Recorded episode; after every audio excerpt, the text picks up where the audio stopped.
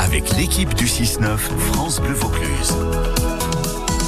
Et tout l'été, on apprend un petit peu, bah, on, découvre même les trésors cachés du Vaucluse. Alors il y a bien entendu, eh bien la lavande, les, cette petite fleur bleue qui arrive au même moment que l'été dans le Vaucluse et surtout sur le plateau de Sceaux.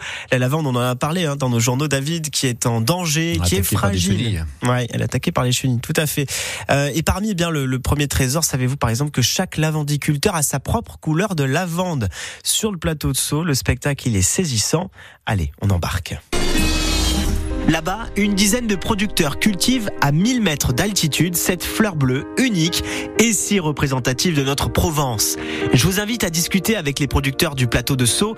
Tous là-bas vous diront que chaque lavandiculteur a sa propre couleur de lavande.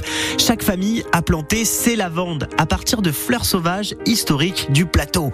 On assiste donc à un camailleux de violet unique, du mauve bleuté pâle au violet le plus intense, avec parfois des plants roses ou même des plants blancs cette couleur est une vraie fierté pour eux. Si aujourd'hui le secteur de la lavande est largement développé à Sceaux, avec des milliers d'hectares de producteurs, eh bien ça n'a pas toujours été le cas.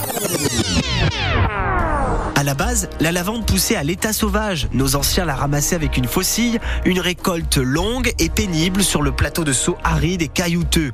Il y a plus de 2000 ans, les Romains étaient déjà séduits par le parfum subtil de la lavande. Ils l'utilisaient pour laver le linge, d'où son nom en latin lavare, qui signifie laver, purifier.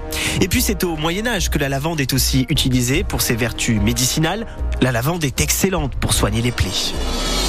Avec le manque d'eau, la concurrence venant de Chine ou encore des pays de l'Est, même les maladies, la lavande cultivée en Provence est en danger. On doit tous être sensibles à la provenance de nos bouquets de lavande ou de bouteilles d'huile essentielle.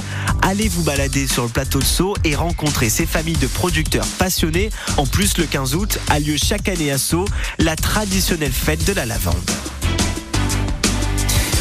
Et on ira, tiens, cette année, puisque c'est un événement France Bleu, le 15 août, la fête de la lavande, les trésors cachés, bien sûr, à réécouter sur FranceBleu.fr.